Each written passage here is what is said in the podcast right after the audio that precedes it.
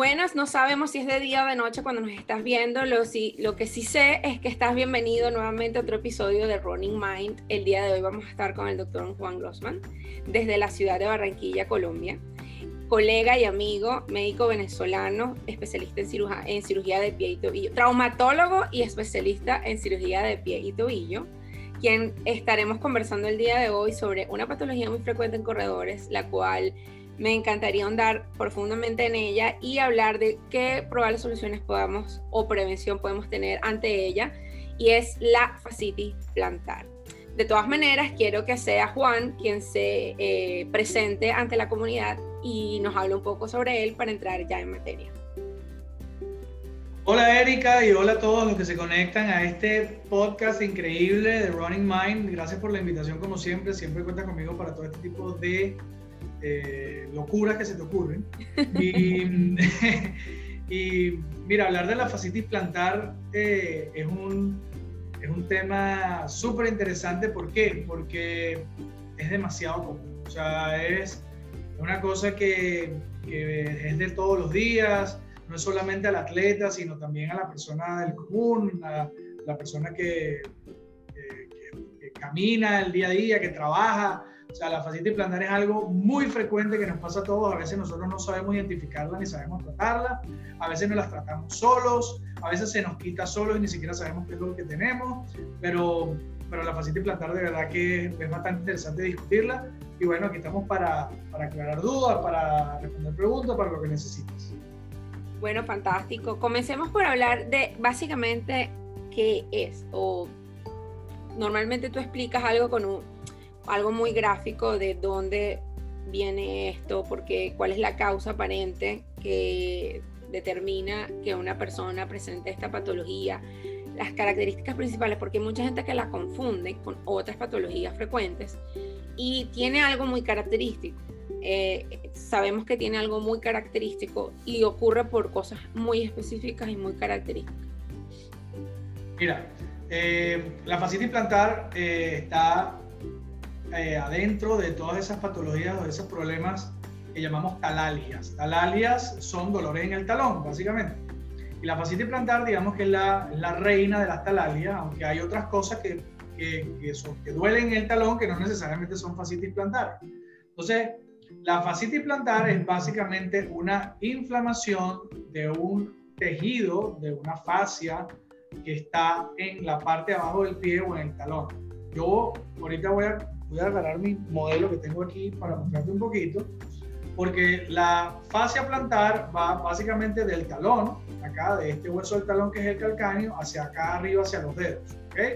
Es una de las estructuras que soporta el arco del pie y que es una estructura que debe ser elástica, que nos debe soportar eh, mientras caminamos, mientras corremos, y que por múltiples razones, múltiples razones, como lo dice la evidencia científica, puede ser un zapato inadecuado, una caminata muy larga, eh, mucho tiempo parado, eh, mucho ejercicio, poco ejercicio y sedentarismo, sobrepeso. Está registrado que pacientes con índice de masa corporal mayor a 30 tienen más susceptibilidad de sufrir de fascitis plantar, eh, por muchas situaciones, por, por algo que genere sobreuso o sobreestrés, ese ligamento se va a inflamar y se va a hacer más grueso, más rígido y va a comenzar a comportarse como una estructura obviamente menos elástica y al comportarse como esa estructura menos elástica comienza a ser como una como una estructura bastante tensa en el talón y en la planta del pie. Entonces, ¿qué pasa? Es como la teoría, yo les explico a mis pacientes muy fácil, que es como cuando tú vas a hacer pasta. Cuando tú vas a hacer pasta, tú sacas la pasta de la bolsa y eh, una estructura bastante rígida que inmediatamente que tú la medio doblas se rompe la pasta. Pero si tú metes la pasta dentro de la olla cuando la vas a calentar y va a hervir, metes la pasta, ya se caliente y tú cuando vas a romper la pasta, obviamente va a ser más difícil porque ya está como más suelto. Entonces, básicamente eso pasa con la con el ligamento de la fascia plantar. Cuando estamos fríos y nos paramos en la mañana, y es típicamente el dolor que la gente refiere, yo me paro en la mañana, pongo el pie en el piso y me duele. ¿Ok? Y es ese momento donde ese ligamento tracciona abruptamente, ¿ok? Ocurren micro rupturas en esa fascia, muchas rupturas muy pequeñas que hacen que ese ligamento sangre y comience en un proceso o en un ciclo vicioso de cicatrización. Y en eso se forma un tejido mucho más grueso, más rígido, que es obviamente menos elástico. Eso ocasiona mucho dolor. Eh, los pacientes lo refieren como ese dolor en el primer paso de la mañana, eh, que a medida que pasa el día mejora, ¿ok? Porque obviamente comienza a llegar mucho más sangre, los músculos, digamos, comienzan a relajarse y el dolor mejora. Eh, pero si estás mucho tiempo en reposo, te sientas mucho tiempo en la oficina, en tu casa, donde sea, te sientas, obviamente te vuelves a parar y ¡pum! comienza a molestar otra vez. Entonces, es importante identificar en qué momento de la fascitis estamos. Para nosotros los que corremos o que hacemos este tipo de actividades, eh, es muy fastidioso porque obviamente tú estás corriendo y comienzas a correr y sientes que algo te molesta, que algo tienes en el talón, que algo fastidia, que puede ser que se te quiten los kilómetros seguideros, pero de repente pueda volver a aparecer. Es muy frecuente cuando, cuando comienza al principio se te quita, pero una vez terminas te vuelve a dar. Entonces, es, es importantísimo identificar. La gente tiene la mala percepción de, y es muy común en la consulta, en mi consulta, en los que somos especialistas de pie, que el paciente llega, se siente y te dice, doctor, es que yo lo que tengo es un espolón. Ajá, Entonces, eh, quiero aclarar esto porque esto es, esto es mi guerra de todos los días, de que el espolón calcáneo, ese huesito que aparece aquí, fíjate, aquí, aquí en esta parte acá, ese huesito que aparece ahí o ese cachito de hueso que aparece ahí es una consecuencia, no es la causa del dolor. Es una consecuencia de un ligamento, de una fascia que se ha ido calcificando y se ha ido depositando calcio y se ha ido depositando en esta zona aquí y por eso se genera el llamado espolón. Pero el espolón no es lo que duele, mira mi dedo, no es lo que duele. El polón no es lo que duele, lo que duele es un ligamento que está grueso, un ligamento que es poco elástico, un ligamento que a raíz de muchas situaciones se ha ido inflamando y ha ido generando dolor. Básicamente, creo que me encadené, pero básicamente eso es... No, no está bien, está bien, porque lo, es, explicarle a la gente con, con mucha especificidad para que entienda realmente y empiece a identificar correctamente qué es lo que necesita saber. Porque yo veo con curiosidad que muchas personas dicen, yo sufro de fascitis plantar. Y yo, ¿desde cuándo? ¿Quién te diagnosticó? ¿Quién te vio? No, es que me da un dolor y aquí, no sé qué, me describen y yo, ya va, pero es una fascitis plantar. ¿Quién ah, te dijo eso? Entonces, claro, la idea aquí, tú sabes muy bien que yo ando como en una evangelización de temas y de educar a la comunidad de corredores, de runners, para que entiendan básicamente cuáles son las cosas que deben saber y cómo deben estar atentos a ciertas cosas que su cuerpo les está diciendo y que tienen que hacer.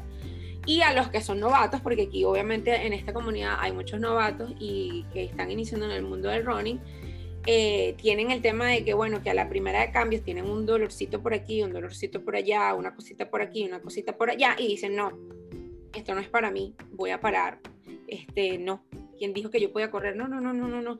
Y simplemente son cosas que independientemente de que tú corras o no te pueden pasar.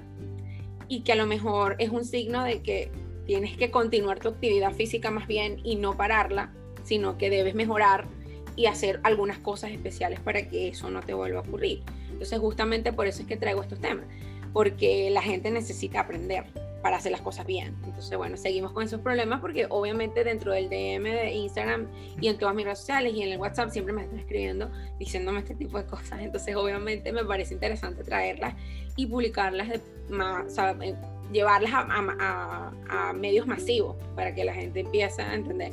De estos temas se habla mucho, Juan. Lo que pasa es que no se habla con claridad y no se le explica a los pacientes. Además que la gente, o sea, em, digamos que el acceso a la información está ahí, o sea, tú, tú simplemente con cliquear o con poner en internet eh, y plantar te van a salir un poco de cosas que no necesariamente todas son verdad, porque no necesariamente todas son verdad, pero que nosotros lo que hacemos esto, nosotros lo que nos dedicamos a tratar este tipo de problemas y a estudiar este tipo de problemas.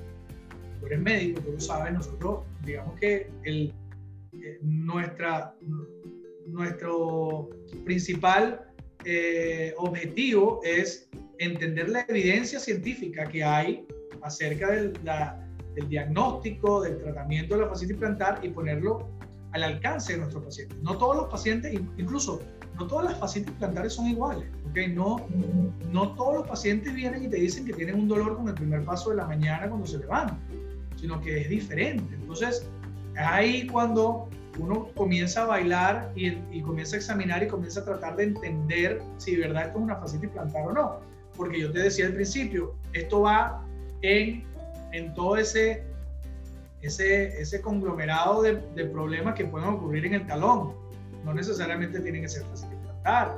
Puede ser un atrapamiento de una rama nerviosa, puede ser un síndrome del túnel del tarso, puede ser una afectación del del calcáneo, eh, pueden ser varias cosas que pueden estar ocurriendo en ese talón que si nosotros no sabemos identificarlo, no sabemos diagnosticarlo, no sabemos tratarlo, entonces ahí es cuando el, el último que va a sufrir es el paciente y eso es lo que nosotros no queremos.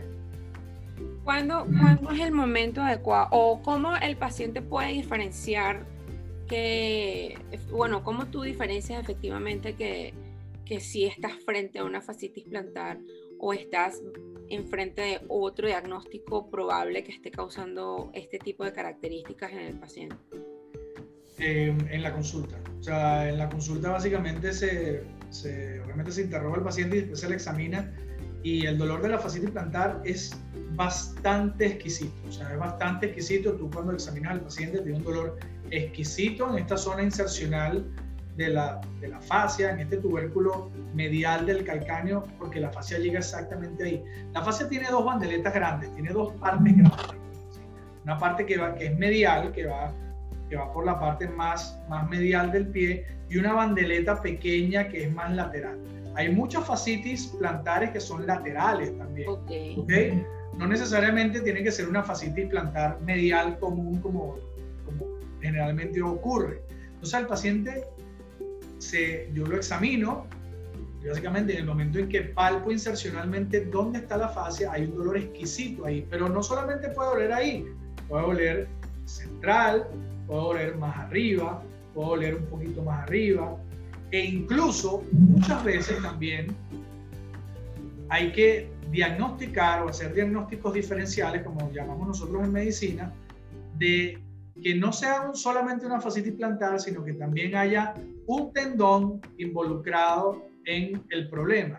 Porque muchas veces el tendón del flexor largo del dedo gordo también viene por aquí abajo y, y está junto a la fascia. Entonces, muchas veces la gente piensa que tiene una fascitis plantar y no es una fascitis plantar, sino es una tendinitis del flexor largo del dedo gordo. Entonces, por eso es que es tan importante consultar al médico para que uno lo examine, porque yo me tomo mi tiempo, examino al paciente, veo dónde duele, dónde molesta, hago inmediatamente también eh, hago el test de a ver si el nervio está atrapado o no, con un pequeño martillito de reflejo, tú en el recorrido del nervio eh, tibial posterior, que es el nervio que viene por acá atrás, tú haces una pequeña maniobra a ver si ese nervio está irritado y obviamente según el interrogatorio tú puedes más o menos pensar si, si, ella, si el paciente aplica o no para un síndrome del túnel del tarso. Pero básicamente lo más importante, eh, Erika, es, es la consulta y el examen físico y saber qué es lo que estás buscando, porque de nada sirve que comiences a, a examinarlo todo sin saber exactamente qué es lo que estás buscando y entendiendo lo que el paciente eh, te está diciendo y las necesidades que el paciente tiene y cómo se produce la depresión. Hay fascitis plantares agudas, hay fascitis plantares subagudas, hay fascitis plantares crónicas. Entonces es importante entender todo eso. Oh, fíjate, ahí tocaste un tema bien interesante porque he escuchado muchas personas que dicen que tienen fascitis plantar por años, que han tenido fascitis plantar por años en ese caso, ¿no? ¿Cuándo hablarías tú de una fascitis aguda, una fascitis plantar aguda, subaguda y crónica? Mira, eh, fascitis plantares agudas. Mira, no, no, no. Hablemos, hablemos mejor de que una fascitis plantar para, para, para, mí es crónica cuando ya tiene más de tres meses. Okay. Eh, cuando tiene menos de tres meses, eh, digamos que entre, entre el mes 2 y 3, digamos que es subaguda. Cuando tiene un mes, digamos que todavía consideraría yo que todavía está más o menos aguda, pero, pero hay fascitis de dos semanas, de tres semanas, fascitis de, de, cinco días. Eh, como hay pacientes que tienen tres o más meses, tres, cuatro, cinco, seis, eh, ocho meses, un año con fascitis, ¿ok? Eh, y como dices tú, tal el paciente que tiene una fascitis plantar eterna. ese es un paciente que probablemente tiene una fascitis plantar crónica que no ha salido de ella. O tiene algo más, o no necesariamente es una fascitis plantar, sino tiene algo más. Ah, y en que esos casos, por ejemplo, ¿cuál es el, el primer, la primera, como decir, qué es lo que tu cuerpo te dice que tienes que ir a ver al doctor? O sea, ¿qué siente el paciente? Porque normalmente la gente de inmediato nunca va al médico, ¿no? Eso estamos claros. Pero ¿cómo decirle a la persona de que cuando estás sintiendo esto es mejor que ya te vayas a ver y no lo dejes prolongarse porque evidentemente se puede cronificar el cuadro y es más difícil obviamente la resolución del mismo? Dolor el dolor que el dolor no se quita con nada. Eh, un dato importante es que eh, más o menos un 60% de los pacientes que tienen fascitis plantar se curan solos.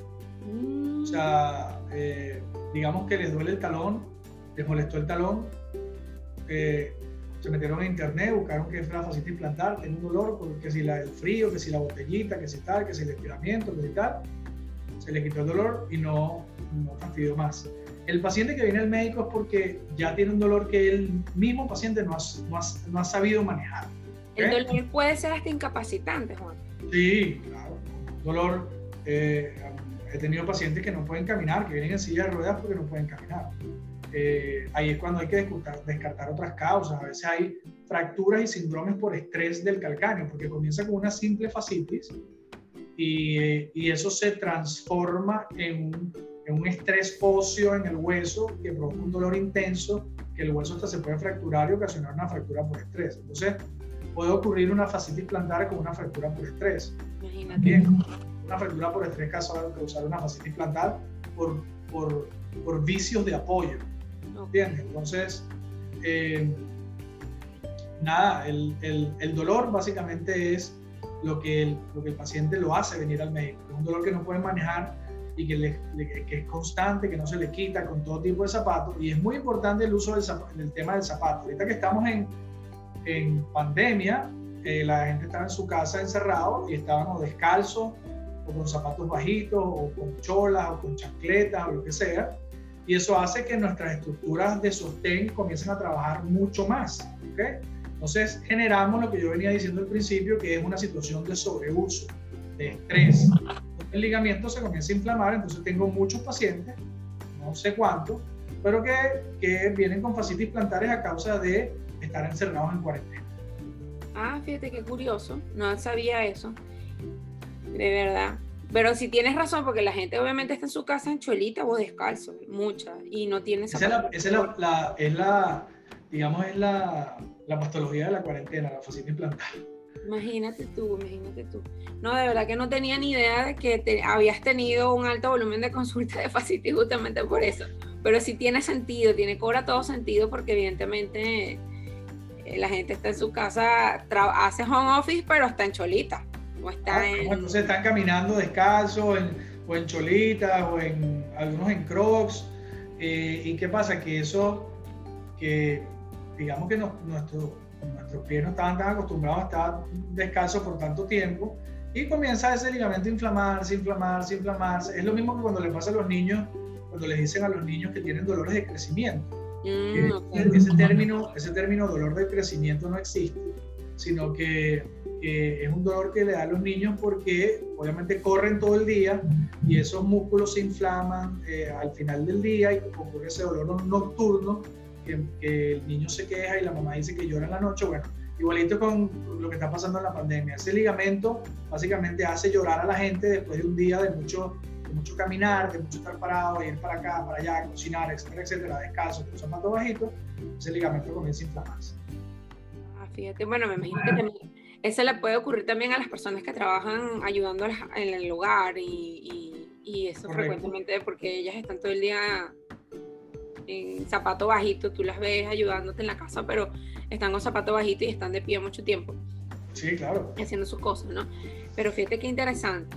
¿Qué, eh, qué cosas nosotros podemos hacer en, eh, para nosotras, por ejemplo, en el caso de nosotros los corredores, qué cosas podemos hacer nosotros para prevenir esos problemas? Prevención, prevención es, es la clave de todo. Eh, la clave de todo, eh, la clave de la fascitis es que nosotros los corredores tenemos que generar un ambiente de elongación en todo lo que es nuestra musculatura de, los miembros inferiores. ¿Para qué? Para descargar ese ligamento que, puede estar sometido a un estrés. Nosotros como corredores sometemos a, a esos ligamentos del pie a un estrés cada vez que salimos a correr. Entonces, eh, los estiramientos de los, músculos, estiramiento eh, y el correcto acondicionamiento de los músculos es importante. Eh, tener el calzado adecuado, tener el calzado adecuado y saber si ese zapato es especial para ti o te va a funcionar. De esto yo creo que ya tú hablaste de esto y eso es importante. en la evidencia científica hablan de de que para el tratamiento de la fascitis plantar también está el uso de plantillas, ¿ok? El uso de plantillas para los zapatos. El uso de plantillas para los zapatos quiero ser bien claro. Yo las hago, yo hago el estudio de la pisada, lo hago, hago las plantillas personalizadas, pero las plantillas digamos que no es obligatorio, ¿ok? No es, no es obligatorio usar plantillas para correr. Simplemente es un instrumento, una herramienta más que te va a ayudar a tratar la patología que tienes o a prevenir lo que pueda después de que se te estudia la pisada y te explicamos qué es lo que está pasando, esto te puede ayudar a prevenir ciertas cosas dependiendo de tu estructura del pie, de la rotación que tienes en los huesos, de tus grupos musculares, etcétera, etcétera. Entonces, es parte de un todo, es parte de saber bien tu pisada, tener el calzado adecuado, una técnica de carrera adecuada, eh, un buen fortalecimiento de tus músculos, saber estirar bien eh, antes y después. Antes el estiramiento debe ser un estiramiento muy light, un calentamiento muy light. Eh, después del entrenamiento sí debe ser un poquito más extenso, un poquito más dedicado ese, ese momento del estiramiento. Hay que dedicarle, nosotros los corredores, eh, bueno, yo hablar personalmente por mí, pero nosotros hacemos muy poco fortalecimiento, o sea, nosotros creemos que... A nosotros no nos, a nosotros, nosotros, nosotros salimos que lo que queremos es ¿qué nos toca en el plan? Salir a correr, hacerlo y, ya. Y acostarnos y, comer y volver a correr el día siguiente. Nosotros necesitamos un día, dos días a la semana, nosotros tenemos que fortalecer, nosotros tenemos que fortalecer nuestro core, nuestra columna, nuestras caderas, nuestras rodillas, porque eso es lo que sufre. Entonces, eso es otro método de prevención. Todo eso que te acabo de decir, eh, digamos que entra en, en, en cómo prevenir una fascitis plantar, que lastimosamente, a pesar de que tú hagas todo eso, te puede pasar. Te puede pasar una fascitis plantar. ¿Por qué? Porque mira, tú puedes ser la que hace el fortalecimiento, la que tiene el zapato adecuado, te hiciste el de la con el doctor Grossman que quedó increíble, que te hiciste tu plantilla personalizada y estás perfecta, pero llegaste a tu 5K, 10K, media maratón, lo que sea, y te sobreexigiste porque dijiste, hoy voy a romper mi marca personal y lo voy a hacer, y entonces llegaste, te sobreexigiste, ¡pam! Dolor en el talón. Pasó. Lamentablemente sí, hay cosas que a veces uno trata de evitar, pero que no se pueden evitar del todo. Pero bueno, lo importante aquí es aprender para que no ocurra lo más posible, ¿no? Lo más posible. lo más posible.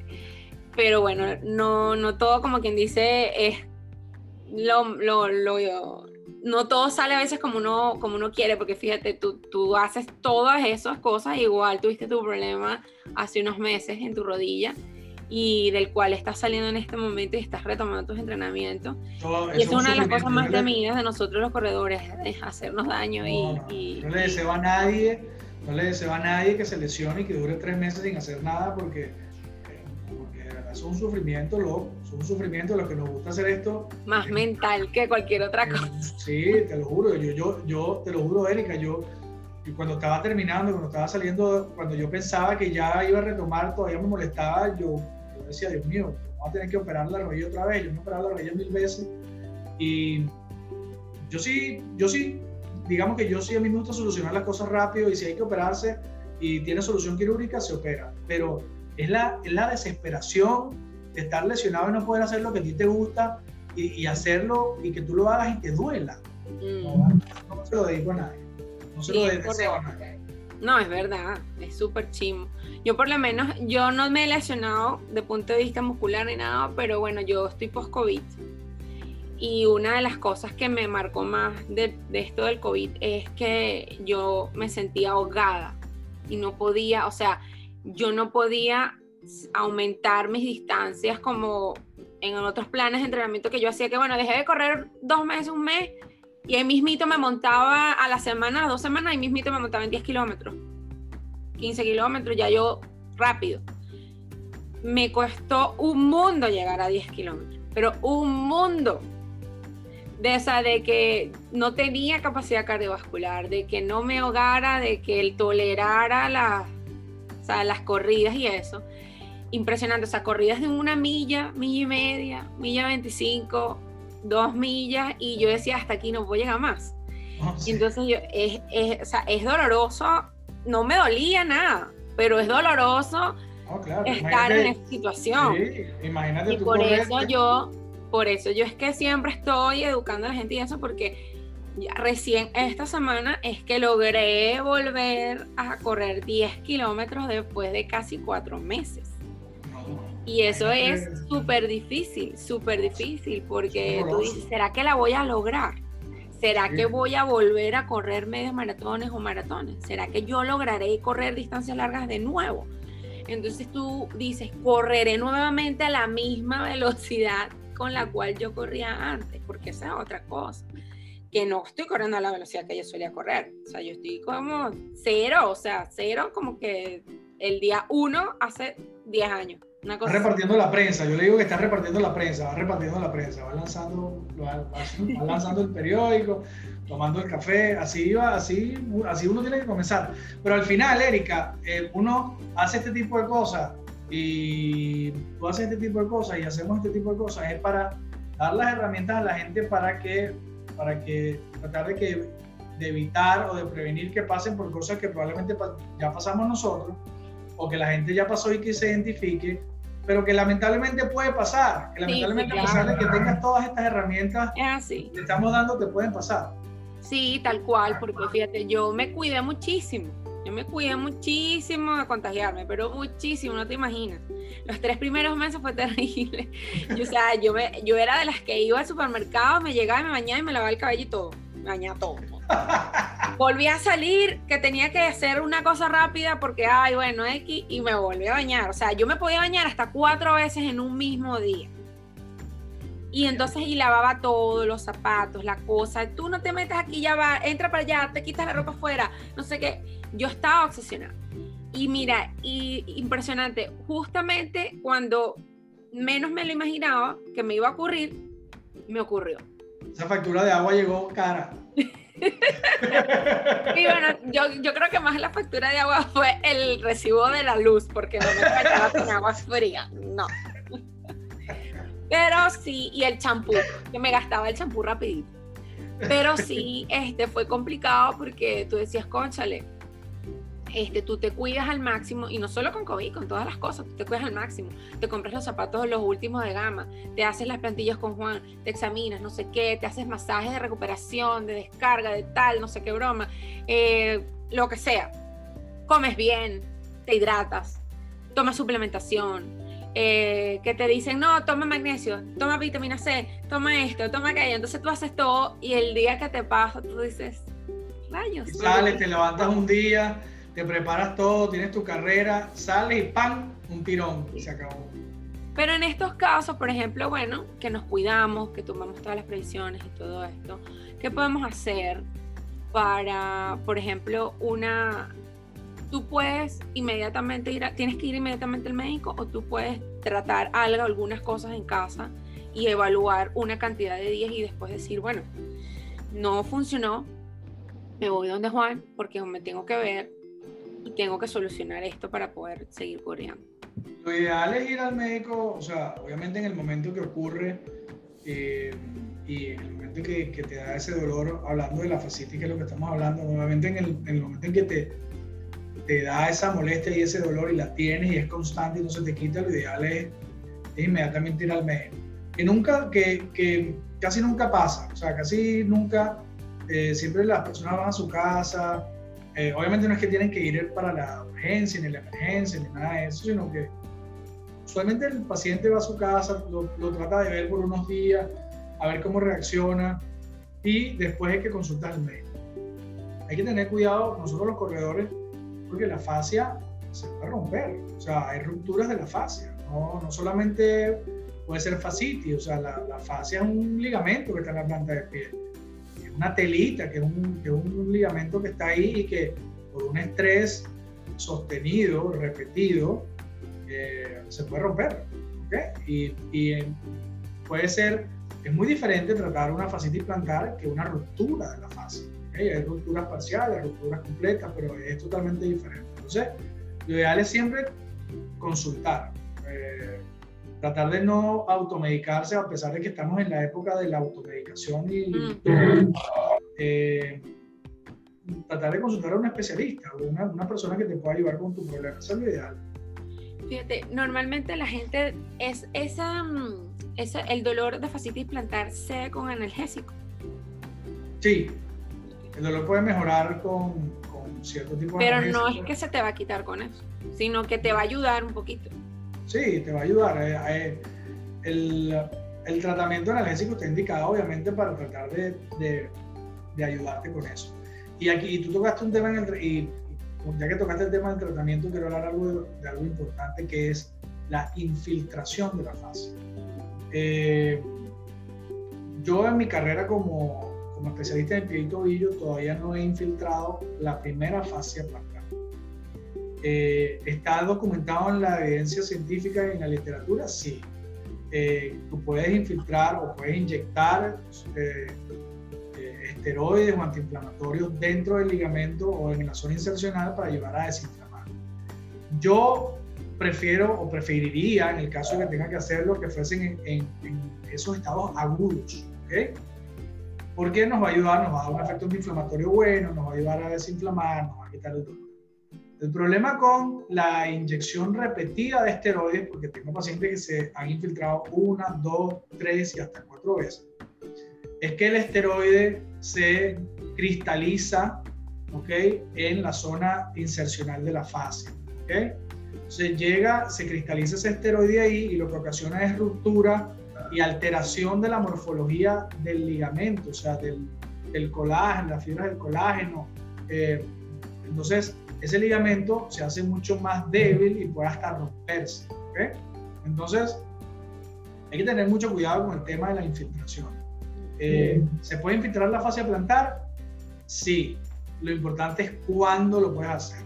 Eh, obviamente conozco de atletas de alta competencia, futbolistas profesionales, élites, corredores de altas, largas distancias, ultramaratonistas, lo que sea, que de repente tienen una carrera importante y les ha tocado que su grupo, su equipo médico los infiltre para que puedan correr o hacer su actividad.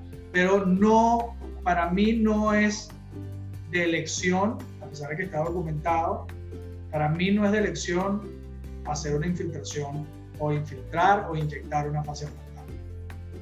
Otros tratamientos alternativos, aparte de infiltración de, esteroides y de, y antiinflamatorios, utilizan en esos casos? Porque en estos días, bueno, ahorita está muy eh, de boga la utilización de plasma rico en, plaquetas. ¿Eso tiene ah, evidencia en que funciona? ¿Les ayuda a las personas? ¿Qué efecto pudiera, beneficios pudiera tener en este tipo de casos? Sí, eh, nosotros tenemos experiencia eh, en, utilizando plasma rico en plaquetas en fascitis plantares crónicas recalcitrantes que no responden bien al tratamiento. Eso está documentado, tiene, hay evidencia de eso hay la utilización de ondas de choque extracorpórea, está totalmente documentado para, para tratar la fascitis plantar, pero lo importante es el cuándo. ¿okay? Eh, importante es hacer un protocolo, tener una indicación. ¿okay? No a todas las fascitis plantares hay que hacerles ondas de choque. No a todas las fascitis plantares hay que inyectarle plasma en plaqueta. ¿Qué, ¿Qué hace la onda de choque? La onda de choque es un, se genera un estímulo mecánico para obtener una respuesta biológica del, del, del, tendón, del ligamento. ¿okay? Básicamente ese es un ultrasonido de alta frecuencia que se pone en la zona de la inserción del, del, tendón y se va a estimular ese tejido. Básicamente lo que vamos a hacer o lo que, o lo que se hace es inflamar nuevamente ese, ese tejido para generar una respuesta química, para que lleguen los factores de crecimiento, miles de factores de crecimiento que están estudiado para que reparen, sea una señal al cerebro decir, hey muchachos, allá abajo en el, en el talón está ocurriendo algo, así que vamos a mandar la artillería para allá abajo para tratar de reparar. Entonces, eso es lo que básicamente hacen las ondas de choque, obviamente jugando con la intensidad, con la frecuencia. Eh, hay días, hay sesiones donde es mucho más sedativo, mucho más antiinflamatorio y otras donde es un poquito más duro, más fuerte. Todo eso tiene un protocolo que se sigue, obviamente. Eh, en el tema del plasma rico en plaquetas también está documentado, se inyecta, se infiltra eh, plasma rico en plaquetas en el tejido afectado y ¿qué hace el plasma? O sea, qué pasa con el plasma. Dentro del plasma están las plaquetas. Las plaquetas, dentro de las plaquetas están los factores de crecimiento. Los de crecimiento se activan con distintas sustancias, gluconato sodio, calcio. ¿Qué pasa? Se rompe la plaqueta, salen esos factores de crecimiento a atacar ahí exactamente lo que está ocurriendo para tratar de diferenciar el tejido en las células que nosotros necesitamos. Si es hueso, tratar de, de buscar osteoblastos, osteoclastos, osteocitos. Si es en el, en el ligamento, tratar de buscar las células de los del ligamento o del tendón. ¿okay? Entonces, eso básicamente es lo que pasa con los factores de crecimiento. Sí se puede utilizar, pero lo importante es el cuándo. No es que vas a llegar con una fascitis plantar de que tienes una semana de evolución, eh, para acá, vamos a poner todas las hecho que me inyectarte plasma rico en plaquetas. No, ok. Porque ya se sabe que con un buen protocolo de fisioterapia y rehabilitación, ejercicios excéntricos, estiramientos de los músculos de la parte posterior de la pierna, liberaciones miofaciales de los músculos, eh, con un buen calzado, tratar de utilizar un buen calzado, eso se sabe que funciona para el tratamiento de la fascitis cuando una fascitis plantar crónica, ya que no ha funcionado, mira, que hiciste, hiciste fisioterapia, cambiaste zapatos, hiciste todo, incluso hay estas férulas nocturnas, night splint, que hacen, nos, nos, ayudan a dormir con el pie en esta posición. Una ah. férula por la parte de atrás para tratar de estirar la musculatura que está en la parte de atrás de la pierna para que el ligamento que está aquí, cuando tú te levantes en la mañana, ya tenga algo de elongación. Entonces, hay muchas herramientas, como yo le digo a mis pacientes, esta es una cadena de muchos eslabones en el cual pues, nosotros podemos ir quitando o adicionando según criterio médico. Eh, cirugía. Cirugía. ¿En, eh, qué momento se decide cirugía? Sí, la cirugía eh, es el último escalón por allá, lejos. No, me imagino que sí, para, pero... Para tratar la fascitis. Otra vez, en mi experiencia como cirujano de pie y tratando fascitis plantares, nunca he tenido que operar un paciente para hacer una... Lo que se hace básicamente es una liberación, se hace una fasciotomía. Un ligamento que está ahí como, como, como amarrado ahí y lo que simplemente se hace una herida bastante pequeña y se hace una fasciotomía para tratar de estirar o elongar ese ligamento para tratar de que, de que el paciente sienta más alivio. Eh, nunca lo he hecho, creo que he visto uno o dos cuando me estaba formando como, especialista, pero yo nunca lo he hecho todavía. Y esas personas que tienen, bueno, que les hace ese tipo de, de tratamientos, eh, cuando probablemente ellos pudieran tener la expectativa de volver a, a realizar actividades deportivas? Mira, todo depende del, de la evolución. Después, después, de que le haces todo el protocolo, siguen haciendo la terapia, ¿verdad? Siguen con terapia igualito. Sí, sí, eso no para. Eh, hay, que compaginar, hay que compaginar muchas cosas. O sea, todo tiene que ir trabajando junto. Y uno es como el maestro de la orquesta, uno es como el maestro de ceremonias que va diciendo o, cuándo vamos a quitar esto, cuándo vamos a poner esto, cuándo ya vamos a comenzar esto. Entonces, y eso se basa en el conocimiento de los, de los procesos y de los tiempos biológicos, de reparación, de inflamación, eh, de qué pasa con los músculos, etcétera, etcétera. Eh, es un proceso a veces que es un poquito largo, los pacientes se desesperan, buscan otras alternativas, eh, incluso que no está mal, o sea, buscar otra alternativa, medicina alternativa, buscan otras cosas para tratar de mejorarse, pero hay que entender que, que cuando es una fascitis plantar crónica toma, toma tiempo salir de ella bastante tiempo salir de ella y es importante la paciente, que el paciente sepa que toma tiempo y, y, que nosotros como médicos le demos tranquilidad al paciente y que le digamos, mira, esto va a tomar tiempo y necesitamos paciencia para tratar de mejorar. Eh, los pacientes, los pacientes después de que cumplen su protocolo y nosotros entendemos qué es lo que está pasando y vamos sacando y añadiendo cosas, es muy, muy probable que tenga una alta tasa de, de éxito de que regresen a hacer su actividad. Fantástico. Mira, ya estamos en la, en la, en la rayita, pero ah. estoy súper contenta con toda la información que diste acerca de esta patología tan frecuente, que parece que no, pero sí es súper frecuente. Hay algunas personas que no corren, pero que la tienen, parece mentira.